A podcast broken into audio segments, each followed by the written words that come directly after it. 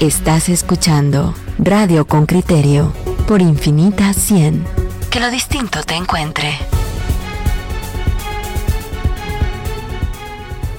¿Y qué hay para desayunar el día de hoy? Campaña electoral. ¿Y qué hay para desayunar el día de mañana? Campaña electoral. ¿Y qué hubo ayer? Campaña electoral. Señores, disculpen ustedes, estamos en medio del proceso electoral este próximo 18. Eso estamos en medio de la campaña electoral. Bueno, pues sí. Y, y Henry Bing nos ha preparado otro informe que adivina de qué se trata de campaña electoral. Eso, mero. Se trata del Tribunal Supremo Electoral, dice, intentando contarle las costillas a los partidos políticos. Escuchemos qué nos dice Henry Bean en esta nota que, que gira en torno a la unidad especializada de fiscalización del tribunal. El informe de Henry Bean, reportero con criterio. Corre y va de nuevo. La lupa fiscalizadora del Tribunal Supremo Electoral está sobre los partidos políticos que en la víspera de la época de campaña empezaron a incrementar sus gastos para el llamado de afiliación, asambleas municipales, departamentales y nacionales, por las cuales se han pagado, según estimaciones de dos partidos políticos, entre 50 mil y 110 mil quetzales. Y de todo esto deberán rendir cuentas en sus auditorías oficiales. Samuel Pérez, secretario general del partido Semilla, organización política que realizó su asamblea el fin de semana, están en la sede terminando de consolidar los, los costos. Lo que pasa es que no era simplemente el costo del salón, ¿verdad? Sino que también el, transporte de algunos de los equipos de los territorios que, que necesitaban apoyo del partido, etcétera. Pero por el momento nosotros estamos trabajando una publicación para poder hacer público los costos del evento.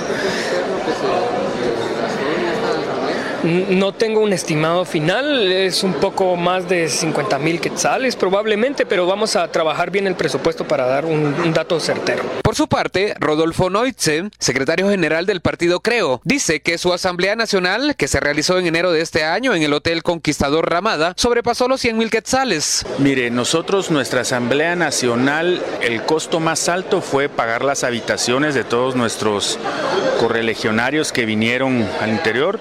Entre transporte y hospedaje y unos, unos cenas, nosotros nos debemos haber gastado como unos 110 mil quetzales probablemente en, todo. El pasado lunes venció el plazo para que las organizaciones políticas presentaran su primer informe correspondiente a enero y febrero. Giovanni Rodríguez, jefe de la Unidad de Control y Fiscalización, informó que el 95% de los partidos cumplió con la entrega, los cuales están aún bajo revisión. El funcionario no informó quiénes incumplieron. Además, señaló. Ahorita todavía están en proceso de fiscalización. Se está comprobando todo lo que ellos reportaron, no únicamente el último trimestre, sino que todo el año y de hecho ya estamos casi a punto de concluir un examen especial de auditoría que se practicó a todas las organizaciones políticas que estuvieron vigentes durante el año 2018. Entonces ahí esperaríamos nosotros, de conformidad con el reglamento, haber hecho detecciones de lo no reportado y darles el plazo que establece el reglamento de fiscalización para que ellos rectifiquen, si fuera el caso.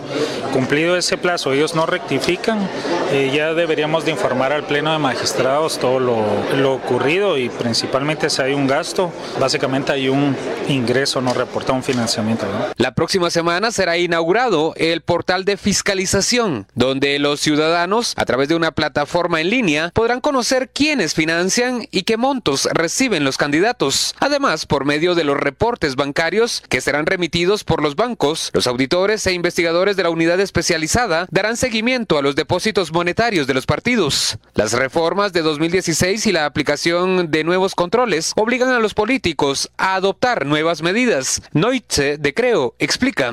Nosotros tenemos la suerte que nuestros financistas, tanto internos como simpatizantes, les hemos estado sacando sus libros, que son una nueva requisito que pide el Tribunal Supremo Electoral, para que ellos lleven su control, aparte de nuestros recibos y aparte de todos los reportes. El secretario de Creo, sin embargo, señaló que aún existe desinformación y desconfianza para el financiamiento. Eh, sobre todo empresas eh, tal vez que son multinacionales o, empresas grandes guatemaltecas que sienten miedo de que por cualquier razón puedan eh, achacarles eh, apoyo a un partido político. En tanto, Pérez de Semilla comentó. Fuimos el primer comité en vías de constitución de partido que sacó NIT y cuenta bancaria institucional. De hecho, ahorita recientemente fuimos de nuevo a la, a la SAT a intentar eh, tener el NIT ya como partido político. Sin embargo, no sabían los procedimientos administrativos para pasar el NIT de ser comité pro formación a partido político, no sabían si había que hacer un nuevo NIT, no sabían si tenían que hacer un nuevo procedimiento, eh, porque ningún otro partido lo había hecho en la historia política del país. Entonces, lo, más bien lo que vemos es que pareciera ser que la ley electoral funciona para incentivar la opacidad y que es, es mucho más tardado hacer bien las cosas, pero ese es el camino correcto. Las organizaciones políticas están obligadas a abrir cuentas bancarias en cada departamento y municipio en donde tengan presencia partidaria. Con las reformas de 2016 se responsabiliza a secretarios departamentales y municipales sobre la gestión de los fondos. Henry Bin, Radio con Criterio. En la línea telefónica se encuentra ya Giovanni Rodríguez, él es el jefe de la unidad especializada de fiscalización del Tribunal Supremo Electoral. ¿Hay alguien con más trabajo en el país que usted, Giovanni Rodríguez, o todavía no ha llegado la mera época del trabajo? Buenos días. Buenos días, eh, sí, mucho gusto. Vea, eh, claro, definitivamente el Tribunal Supremo Electoral, eh, no solo sus nuevas unidades, tanto la de medios como la de voto en el extranjero, sino que el- la organización de este proceso electoral, claro que nos incrementa el trabajo. Cuéntele a la audiencia cuántos auditores y cuántos investigadores y abogados están trabajando bajo su coordinación en esa unidad. Bueno, para el presente proceso electoral eh, van a ser 60 personas. ¿Puede acercarse más a su teléfono, por favor, para que lo oigamos mejor? Claro, 60 personas nos dice que van a trabajar en la unidad de, de fiscalización. Sí, 60 personas y obviamente existe una coordinación interna que la tanto con, integrada con la Inspección General, el Registro de Ciudadanos y la otra unidad especializada en medios y esto básicamente eh, si nos logramos coordinar de una forma efectiva vamos a hacer que el alcance del personal que esté vigilando la campaña pues obviamente sea mayor. Vigilando la campaña. Yo lo que quiero preguntar es en cuánto tiempo van a tener ustedes los reportes de los gastos en los que están incurriendo los partidos políticos a medida que se va acercando la temporada de campaña. Eh, por ejemplo, eh, esos reportes van a ser diarios, semanales, mensuales. Explíquele a la audiencia cómo se va a practicar esa auditoría y en qué tiempo. Claro, en principio eh, hay que tener eh, claro, digamos, las prioridades.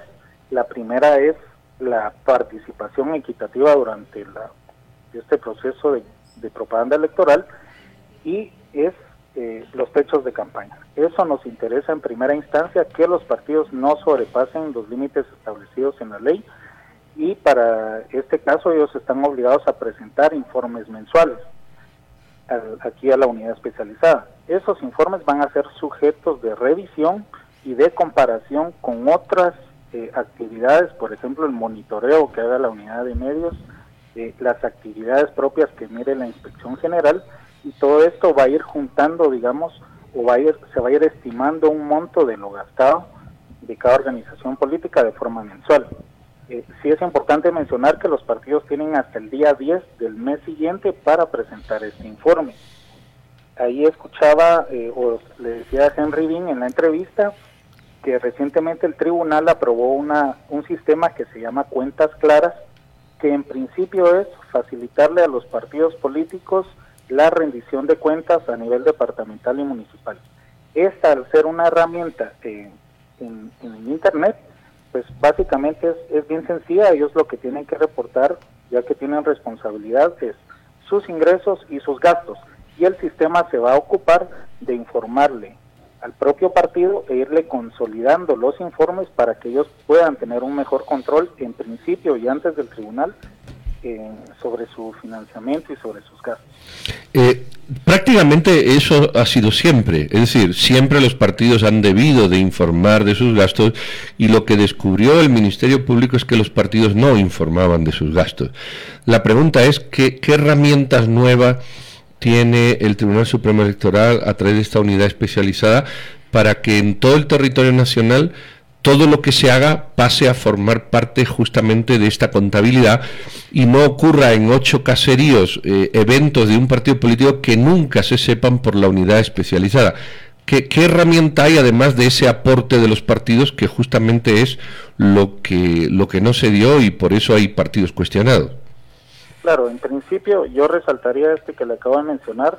Antes no existía la responsabilidad a nivel departamental y municipal sobre la recepción y manejo de fondos. Esto pues ya obliga o tendría que obligar, eh, acompañado también de las reformas al Código Penal, eh, a, estas personas a rendir cuentas. Ahora, de parte del Tribunal Supremo Electoral eh, hay nuevas novedades. Una de ellas, y es la que nos hacía falta, digamos, es lograr intercambiar información con la SAT y con la Superintendencia de Bancos y la Contraloría General de Cuentas. La otra es la propia unidad de medios la unidad de medios al hacer monitoreo, pues básicamente va a estar sacando información que antes nosotros no teníamos acceso. Es un poco eh, complejo el tema porque si lo visualizamos desde el punto de vista real, no estamos hablando de fiscalizar 27 partidos y pongámosle 100 comités cívicos, no. Al existir esta normativa estamos hablando y como lo decía el director del registro de ciudadanos, que van a participar, o él estima que van a participar más de 30 mil candidatos. Supongamos que... Hola, 30 mil candidatos. Exactamente, entonces estimemos, quitemos a la mayoría que, que conforman las corporaciones municipales, hablemos por lo menos de 8 mil. Quiere decir que 8 mil personas, por lo menos, estimo yo, van a hacer algún tipo de campaña. Y eso, sinceramente, es muy, muy complicado. Entonces, tenemos que ser muy estratégicos, estamos trabajando en la estrategia de cómo lograr el alcance, pero principalmente cómo ver quiénes son los que están definiendo las campañas de forma financiera, ¿verdad? Porque eh, ver esta cantidad que le comento de candidatos, eh, simple y sencillamente ni aquí ni en ningún otro país, incluyendo México, que va muy adelantado, eh, creo que va a ser posible. Tendríamos que tener un auditor encima de cada persona y a ver en qué se gasta, ¿verdad? Mire, mire, eh, Giovanni, a mí, a ver, me interesa entender. Los partidos, por ejemplo, que hacen sus asambleas mm, como Semilla, que la hizo el domingo pasado, a más tardar el próximo día 10 del siguiente mes, tiene que entregarle al Tribunal Supremo, a la unidad de fiscalización, cuentas de cuánto se gastaron en, en, en esa fiesta. Así es. Sí, mire, las organizaciones políticas, independientemente si son gastos de campaña o de proselitismo o de funcionamiento, están obligados a presentar sus gastos. Claro, estos no tienen límite en el caso de gastos de, de afiliación. y funcionamiento, exactamente. Sin embargo, nosotros debemos de conocer quién financió todas estas actividades. Eso es público. sí, de hecho, el reglamento de fiscalización establece eh, que vamos a hacer público estos eh, reportes que ellos presenten y adicionalmente esta herramienta que le digo que se llama Cuentas Claras tiene como segundo objetivo eh, visibilizar estos gastos en una plataforma a efectos de que la ciudadanía también y una forma de expandir esa fiscalización, en este caso auditoría social, pueda revisar e informarse quién está financiando y en qué está gastando eh, sus candidatos en cada una de sus jurisdicciones. Pero eso no está en línea ahora, eso será público, pero no lo es. Ahorita no, de hecho, eh, la otra semana nosotros vamos a hacer público este sistema, va, va a venir acompañado de una capacitación a los partidos políticos y como repito, la principal función, función de este sistema es facilitarles a ellos el cumplimiento de la ley. Recordemos que la ley a quien en todo caso sanciona es a la organización política. Entonces, por ese candidato que usted me decía, que está en un caserío, por ese candidato que, está en un municipio, que no le va a reportar a su partido lo que ingresó y lo que gastó, y nosotros lo descubrimos, al final a quien vamos a señalar es a la organización política. Y la ley establece las sanciones a la organización política. Giovanni Rodríguez, jefe de la Unidad Especializada de Fiscalización, muchas gracias por, su información. Usted, Giovanni, va a ser una fuente recurrente nuestra. Constantemente habremos de estarle pidiendo su, su opinión, su información, para llevar pues si no control, por lo menos acceso a la información sobre todos estos gastos de los partidos políticos. A mí me interesa, para empezar, y, ya podremos eh, dentro de poco hacer la comparación, que, establecer qué partido se gastó más en su asamblea general y, y a cuánto ascienden esos gastos y sobre todo, de dónde vienen los fondos. Gracias por acompañarnos el día de hoy y que tenga usted una buena mañana. Claro, muy buenos días, saludos. Vamos a la pausa comercial, volvemos dentro de muy poco, pero cuando volvamos, hay ahí un reporte que nos está enviando Pedro Trujillo que se refiere a a un riesgo de, no voy a decirle lluvia ácida, pero sí una, un, un, fenómeno meteorológico que podría causarle daño a las personas por gran concentración de azufre en el área de Chimaltenango, en atmósfera, pues en el área de Chimaltenango y en el área de la costa sur. Si lloviera, nos están diciendo, ese es el reporte que ha recibido Pedro, eh, las personas deberían evitar exponerse a esa, a esa lluvia. Vamos a la pausa comercial, volvemos dentro de muy poco.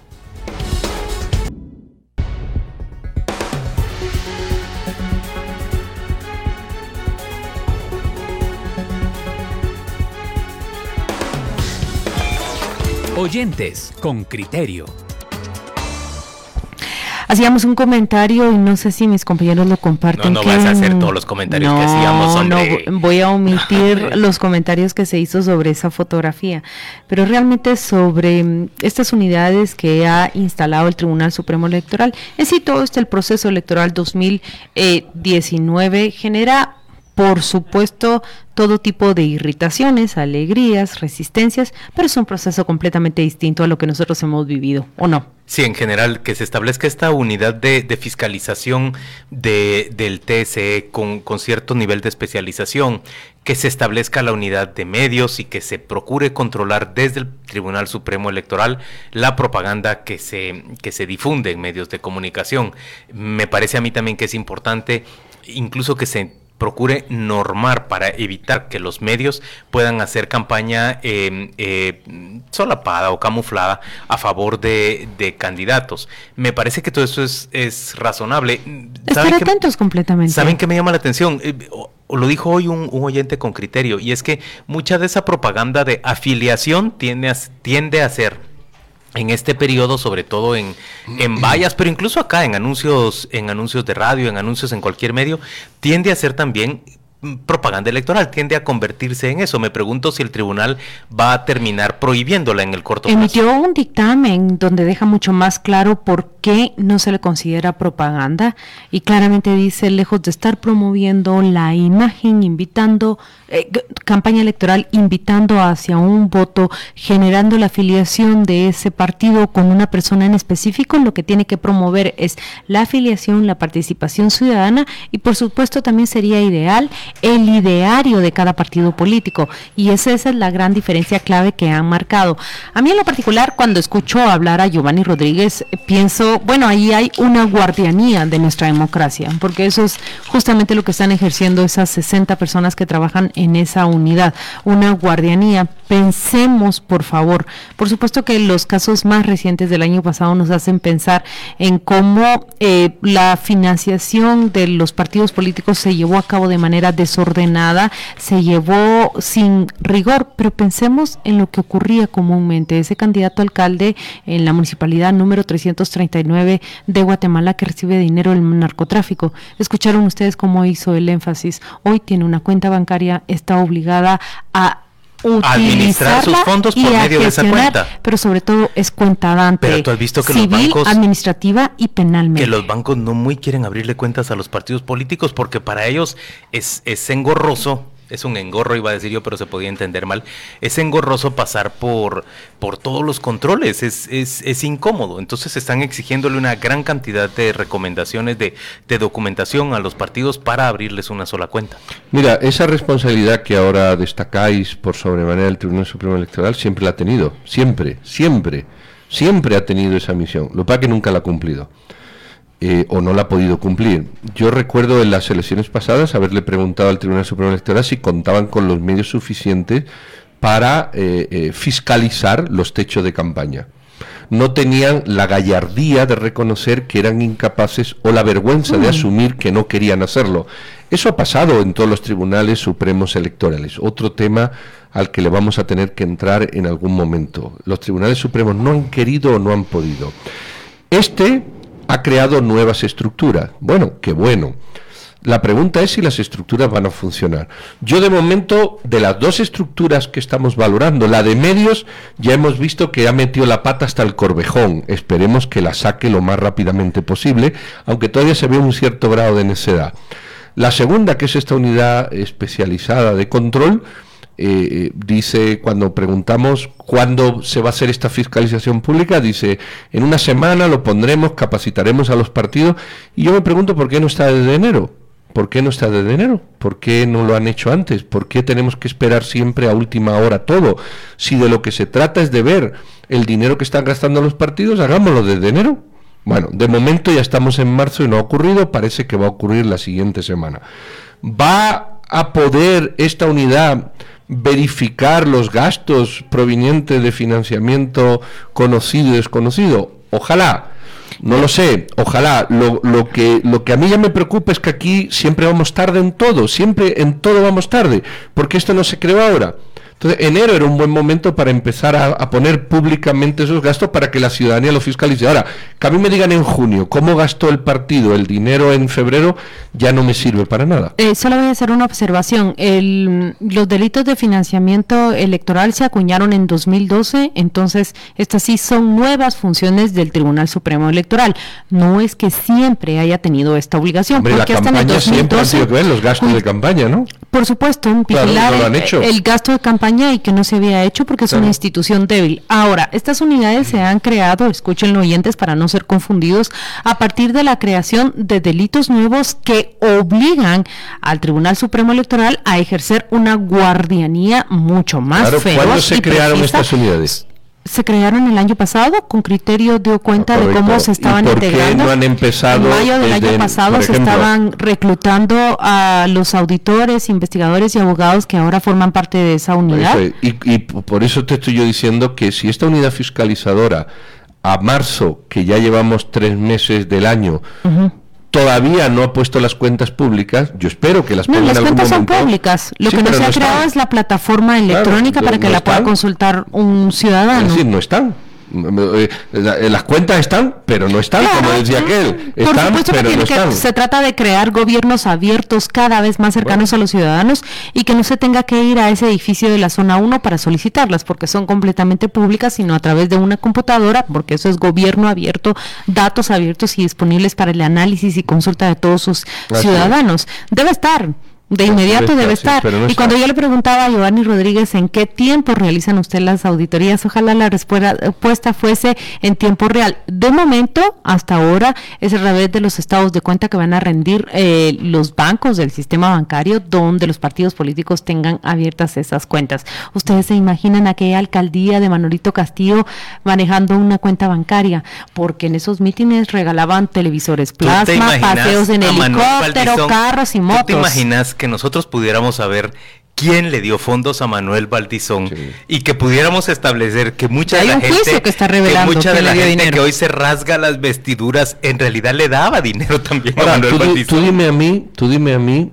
cómo esta unidad va a fiscalizar 100 mil dólares procedentes del narcotráfico. Explícamelo para que yo lo entienda.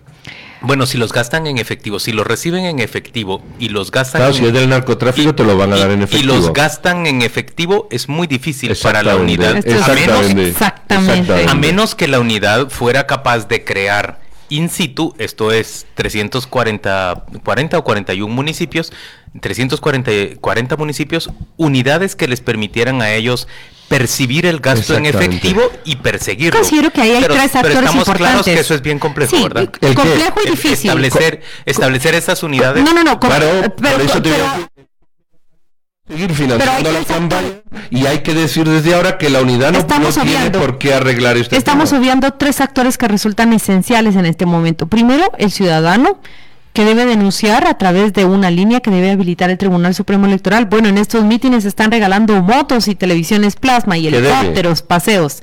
Un ciudadano, pero sobre todo otro. ¿Recuerdan ustedes quiénes son los que usualmente llegan a denunciar al otro porque su grama es más verde, por supuesto, los competidores. Cuando un candidato a diputado, un candidato a alcalde, mire que su competencia mm. tiene muchos más medios que él, puede llegar a denunciarlo. Y tercero, pues la prensa, que no logra cubrir las 340 municipalidades, pero también es un órgano que puede estar denunciando. Esa es la pregunta que Juan Luis se planteaba en el Twitter. ¿Y cuánto se está gastando en estos mítines? ¿En cuánto se está gastando en estas asambleas nacionales? Claro, y tú puedes llegar muy bien y pagar una parte en factura y otra en cash, y aquí no ha pasado nada. Y no hay unidad de medios que lo verifique. ¿Sabes por qué?